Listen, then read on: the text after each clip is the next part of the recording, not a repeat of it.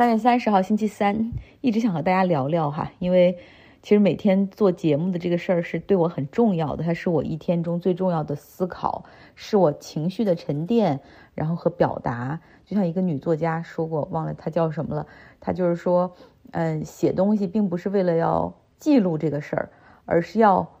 让这个事儿留在自己的生命里哈，让这段记忆留在自己的生命里。嗯，最近发生的很多事情。让我对美国的医疗救助的流程，包括买保险的重要性，以及大家这种健康的重要性，有了很多新的认识。比如说，一颗非常非常非常小的 blood clot，就是血栓，然后出现在大脑中的一个很重要的位置，就可以彻底打破一家人平静的生活。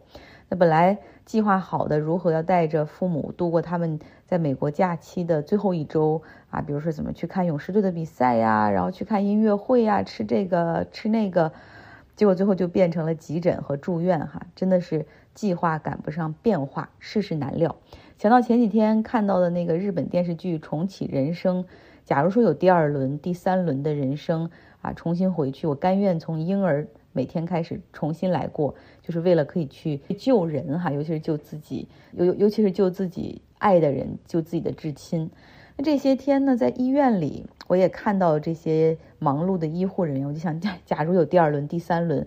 医学院再难，我也要去考，我未来一定要去当医生，当不了医生，我要当护士哈，因为这些人每天都在治病救人，他们在工作岗位上的每一分钟都是非常有意义的。那就在。急诊室 ER 里面待了几个小时，每个被送来的病人那都是十万火急，有的是 overdose 吸毒过量，有的是枪伤，这是你懂的。美国，然后有的是车祸，然后你看到这些医护人员，哪怕在凌晨三点的时候，都是健步如飞，然后多项任务同时在进行，因为你他们知道这每一分一秒哈都是关系到那个人的生命。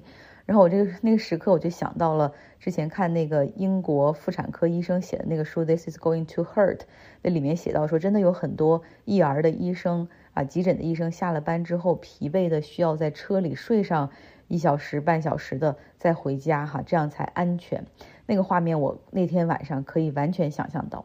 在美国因为没有像中国那样的 Universal Health Care 全民医保。嗯，他们有一些小补丁，像是什么 Medicaid、Medicare 是给老人和孩子用，然后还有 Obamacare 就是帮助一些低收入的呃群体可以获得医保。但是实际上有很大的一个群体是没有医保，或者他们那个医保根本就什么都看不了哈，就一些打零工的工薪阶层，就是那种按小时赚时薪的那些人，还有包括失业的人群，还有无证移民，嗯，他们没有医疗保险，所以。大部分身体不舒服的时候，他们也不会去看病，更没有那些 preventive care，就是你必须正常的体检去发现一些提早预防什么，他们也都没有。对于这些人来说，唯一的医疗资源就是当病到不行、起不来的时候，就去看急诊。呃，因为你只要打九幺幺，然后救护车不会问你有没有什么文件，然后就给你做检查之后，就会直接给你送到医院里去哈急诊。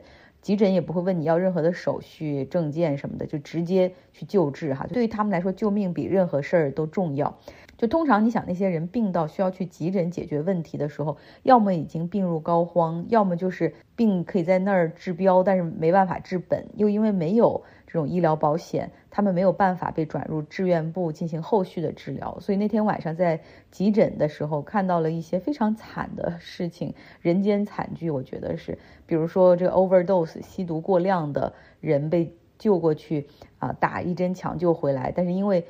E.R. 还给他们做一些其他的检测，发现还有其他的病症，但是因为没有医保，所以没有办法进行进一步的收治，只能 discharge，让他们就回家哈。那还有一些是被警官们带来，呃，就是看守所里的犯人哈，然后他们都是在一个拐角的这种走廊里面，躺在那种床上在打点滴。那一晚，我好像看到了折叠世界中的另一个美国哈，可能是更戏剧性的，也可能是更真实的。然后几个小时之后，当我们被转到楼上的住院部之后，就看到了那个折叠世界中甜蜜的美国，什么单间病房啊，各种先进的仪器，点滴有点滴的那种低液控制机，然后床也是液压或者气压的感应床，呃，还有按摩功能。比如说有患者起身或者有下床动作的时候，那个床会自动报警呼叫护士哈，防止有摔倒的情况。然后那房间里还有一个不错的可以拼搭的可坐可躺的那种护理床。然后呢，这个医疗资源你更觉得就像呃名校的那种师资学生和老师的那种。师资比例一样哈，非常的过剩啊，比如说有主治医生、神经医生、康复医生、药剂科医生啊，就轮番过来，呃，看望、慰问，给你讲这个病例。然后你还会有一个 case manager，就像一个项目经理一样，他是医院的这种项目经理，他也会把所有人的意见汇总，进行管理、统筹、安排。护士每两个小时查一下各种指标，然后他们还每八个小时换班一次，就是有有的时候会感觉到 overwhelming 哈，就怎么忽然就这么多的人不停的来，不停的来，但是确实很好，就是会让。病人很多的时候就会，你会很放心，然后就把自己的所有的健康就相信医生和护士啊，交给他们。然后我们这个病房里还有一块墙上还有块表哈，感觉这个表好像有点问题。这个秒针呢，它走的有问题哈，它一般是不动，然后呢五秒钟直接就是非常急速的到下一格。有点蒙太奇哈，让我产生了一种非常不真实的感觉，那就是这是不是一场梦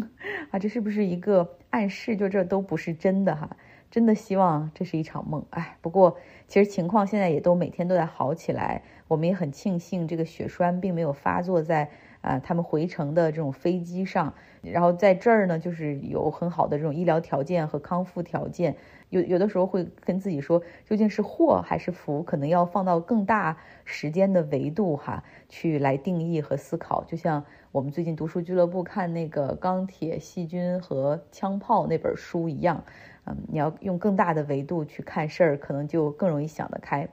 本来是想讲讲新闻，但是又好像不能不说最近缺席这么长时间的原因。最后，最后，最后，我真的很想跟大家说。Health is not guaranteed，就是健康可不是就是随便随随就这句话我甚至不知道该怎么翻译。但是 health is not guaranteed，就是你不能够去把自己的健康过度消耗哈，尤其是到了一定年龄的时候，一定要注意身体。嗯，必须，比如如果是抽烟的朋友，必须必须求你们了，一定要戒烟。烟是中风、心脏病的重要诱因，这还不不包括癌症呢，那更是。就是没有一个，我觉得吸吸烟没有一个好处，说不出一个好处，坏处真的是每一个都是极限的坏处。嗯，简单的说哈，就是吸烟，呃，可以让就是吸烟尼古丁它会刺激血管进行收紧，这就很容易让本来可能就这种不太畅通的血管造成堵塞。像我爸抽了四十年烟，总是说没办法戒，可是现在他碰都不想碰了哈。希望大家可以引以为戒。呃，我有时候总是在想，说一个大政府是不是应该制定对于百姓更好的政策，尤其是当它有很多的数据啊，可以去看这个 correlation，就是吸烟和人的寿命，然后吸烟和住院，吸烟和国家为此所支付的医保等等，应该去帮助百姓远离香烟。啊，虽然说不至于说直接禁烟哈，禁止香烟，但是你可以完全提高香烟的这种消费税，让一包香烟最便宜的也可以贵到六十元。那么行为经济学就可以调整大家的这种动作了，就你会少抽烟，对吧？有的国家有很多国家真的在这么干，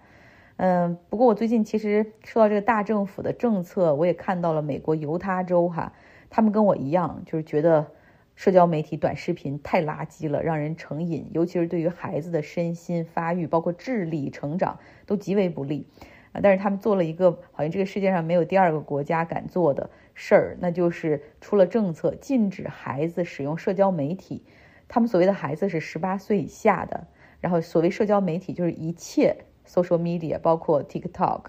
Instagram、Facebook，哒哒哒哒。我估计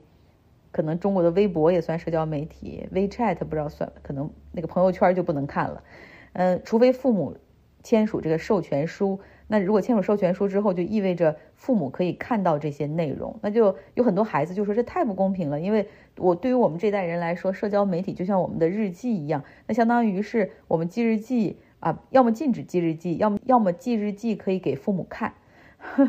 所以看到这个大政府如果这么做。那确实是有点吓人，不过犹他州的政府自己还挺有理的哈，就是说你们所有人都觉得都知道这个不好，没有人敢做什么，但是我们愿意哈，先为大家尝试一下。我们不愿意再浪费这些孩子的生命在这些烂东西上。好，今天的节目就是这样，希望你有一个愉快的周三还是周四了。我现在说实话，真的已经不知道是哪一天。然后希望所有人都可以健康平安。三月二十四号星期五，哇，今天天气是难得放晴，阳光明媚，所以我果断请假，带着爸妈出去转转，去了纳帕的 Wine Country，著名的一个酒庄叫 Hall 去品尝，然后又去了附近的巴西烤肉，吃的昏天黑地哈。我传一些照片给大家看，作为今天的补充内容吧。因为酒足饭饱之后，完全没有做微信公号的脑力了，感觉我现在可能是三高的指标也全部上去了。幸好今天有 Jessica 给我们的。固定贡献。大家好，我是 Jessica。今天我们来聊一下骑马这项运动。在我们公司旁边有一块很大的空地。嗯，我不想叫它花园，因为它里面有一半是耕地的面积，种了像现在种的是小麦，另一半的话是有一个非常大的马场，里面有三十多匹高头大马，还有几匹小矮马。那是那个小矮马真的特别的可爱，腿也很短，然后它们就是一米五的样子吧，非常 Q 的那种小矮马。还有呢，一半的话就是都是草地，供人们走路呀、散步呀，里面有花呀，呃，就是有那个像现。现在呢，有很多呃开花了，像樱花一样的那种，下过雨以后呢，会洒落在草地上面，然后那些粉色的花瓣洒落在呃绿色的草地上面，那种场景实在是太美了。我呢，每天基本上都会出来来这边围着这边的马场走一圈，嗯，因为就是。嗯，在德国生活时间长的话，呃，其实德国是非常缺少阳光的，德国的光照时间非常的短。我一般呢，中午看到有太阳出来的时候，就会赶紧呃来这边走一圈。一来的话，也因为工作了一个上午，也正好换一下嗯氛围，呼吸一下新鲜的空气，同时调整一下眼睛，因为眼睛看一下绿色。还是对眼睛非常好的，正好呢，还可以再嗯晒一下太阳。所以呢，我中午的这个时间一定是会出来外面走一圈的。这一圈呢，一般是三公里，大约四十分钟。呃，我觉得每天来这边走一圈，看着绿草地，还有在马场里面吃草的大马，天上的大朵白云，啊，我觉得那一刻真的是再不开心的事情也会马上的烟消云散。言归正传，有一次打电话呢，我姐姐就听到了有好多马叫。他问我：“你为什么不去学骑马呢？”嗯，我当时也在想，我为什么不去学骑马呢？对于这件事情，我有以下几个原因。第一个呢，就是大家也会经常有看到从马上摔下来的新闻，屡见不鲜。我看到一匹马的高度呢，一般就是从马背到呃地平面的高度是一米六左右，再加上呃人的，如果人骑上去后，再加上人的上半身，我们就按一米呃左右来算吧。也就是说，你呃骑上马以后，你的头的位置应该是距离地面有二点六米。你的位置，呃，我们试想一下，如果。嗯，如果我们自己从一点六米的岸上自己跳下来，是不是我们也会感觉到身体里面内脏都都在受到了不停程度的震动呢？更何况马在奔跑的当中，加上马速，加上这个高度，这个冲击力实在是太大了。而且我们也并不知道是哪里会先着地。如果真的是头和脖子，呃，这两块实在是后果不敢想象啊。即使是肋骨着地也是非常吓人的。再说另外一个原因，就是我每天看到马。场里面的小姐姐，她们喂马、遛马，给马理发、编辫子，她们对马的脾气了如指掌。有些马的脾气就是比较大，骑上以后像跑车一样，动力系统非常的猛。呃，有些马呢就比较温和，但也有马失前蹄的时候，是不是？如果马不小心摔倒了，那么坐在上面的人也必然掉下来。重点是，他们天天和马一起生活，我们平常走路散步的时间，就是他们随意遛马、骑马的时间。这马感。不是一天两天就能习得的，马也需要定时在马场里面奔跑，锻炼一下肌肉，提高一下肺活量。喂马的小姐姐们每天都沉浸于养马驯马的事情，这和我后来刻意去练习学习到的这种马感差距还是非常大的。如果打小就和马有接触，培养和马的联系和情感，再来练习骑马，呃，可能会比较好一些。反之，如果是每周只来学习一次，那可能就是骑马的尽头，真的就是骨科医院。所以呢，我个人的看法是。有些运动是成年以后可以学学习并熟练掌握的，比如像打网球、打羽毛球，但是有一些却呃在学习的过程当中会给自己的身体造成破坏，那我可能就不太羡慕。我觉得像骑马这项运动，我静静的看着别人策马奔腾就挺享受。还有一个看似不重要，但是好像深深扎根于我脑海中的一个原因，就是我很喜欢的一部名著《乱世佳人》（Gone with the Wind）。最后，Scarlett 她非常可爱的女儿，呃，Carmen。在练习骑马的时候，呃，也是骑了一匹小矮马，那个马也非常可爱。然后他正在练习呃骑马，想跨栏的时候，突然间从马上掉下来，扭断了脖子。后来就没有后来了。其实从那个时候，我在心底就开始有一些抵触骑马了，包括在公园里面骑马这些收费的这些运动，呃，我都不太。不太敢骑，由于现在每天都能看到马，有时还能顺带的去摸一下，嗯，越来越感觉马是通人性的，但是骑马还是太危险了。呃，那么关于骑马，您怎么看呢？对了，大家也可以在张奥同学微信公号看一下这个马场和一些带着辫子的大马。谢谢大家，多谢 Jessica，很难想象。这个办公室园区的附近就有马场哈，然后就像我之前有德国的朋友，就是说他在柏林住，然后他会说他可能就走路十分钟就有个森林，去森林里跑步一样哈，有些时候是比较难想象的。但是我把这个照片传到了微信公号上，大家可以来看一下 Jessica 公司附近可爱的小马驹。